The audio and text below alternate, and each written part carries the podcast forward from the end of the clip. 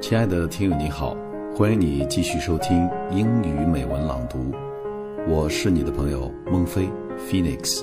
你可以在微信订阅号搜索并关注英语美文朗读，或者关注 Read English 收听节目，查看原文。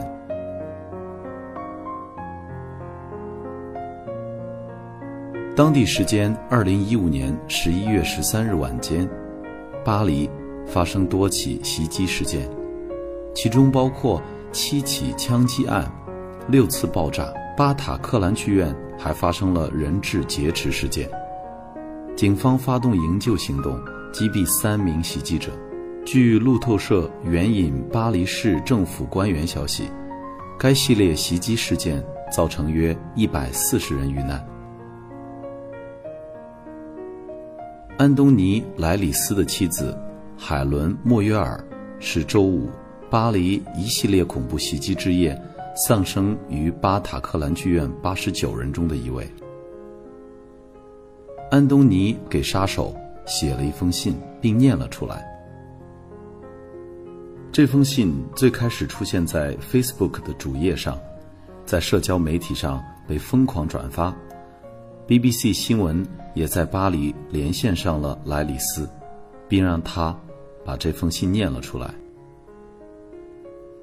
所以今天也想给大家分享这封充满了细腻博爱的一封信。别想得到我的仇恨。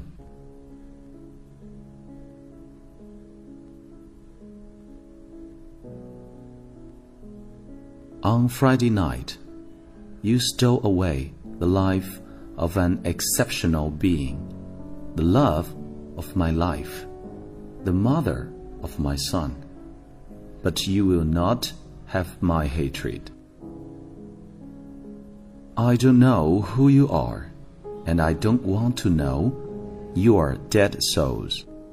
If the God for whom you killed blindly made us in his image, each bullet in my wife's body would have been a wound in his heart. Therefore, I will not give you the gift of hating you.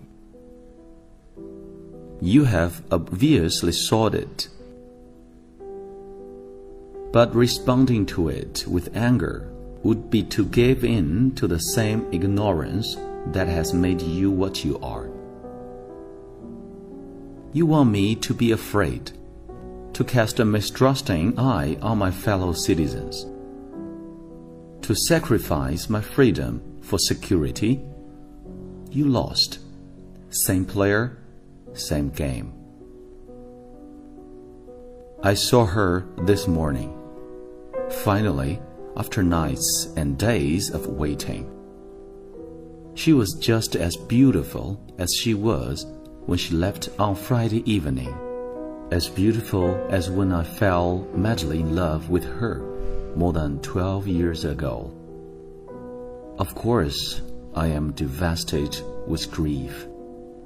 I will give you that tiny victory, but this will be a short-term grief.